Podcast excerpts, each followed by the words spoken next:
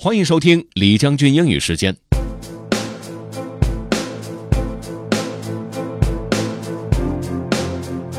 上一期节目当中和大家一起聊的是怎样过滤掉生活当中的那些噪音，让我们可以更加专心的完成一件事情。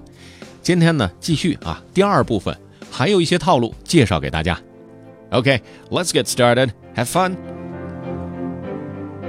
Finding Stillness and Meaning by Leo Babauta.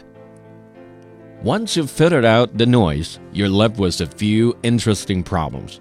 1. Changing your habits of business and constant movement. 2.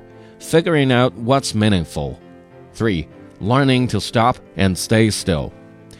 I think those are wonderful problems to be faced with. Most people never even consider them.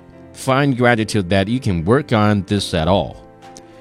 Take some time to notice your constant need for business or distraction. For example, if you have a moment where you're not doing anything, you're waiting in line, you're alone at your restroom table while your friend goes to the bathroom, you're sitting on your couch, what do you try to do out of habit? This is your pattern of business and movement.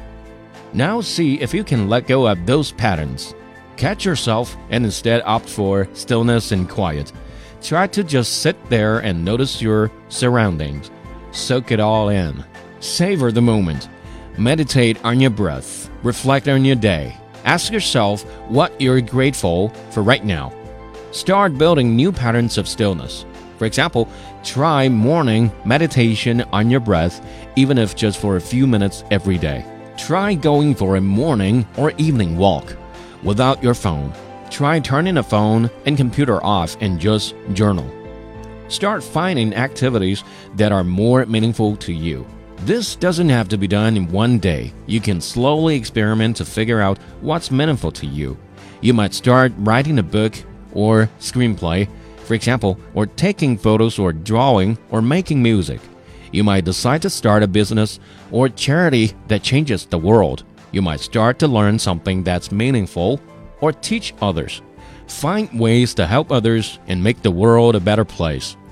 Journal, meditate, exercise, make healthy food, declutter, make dates with people who are important to you. When you notice yourself running to business and distraction, pause.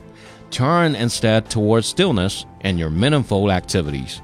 Build a life around stillness and meaning and notice the difference it makes in you. 快节奏的生活之下，呃，时刻有人提醒我们要慢下来，其实这是一件好事情。所以这样的鸡汤，大家且喝且珍惜啊！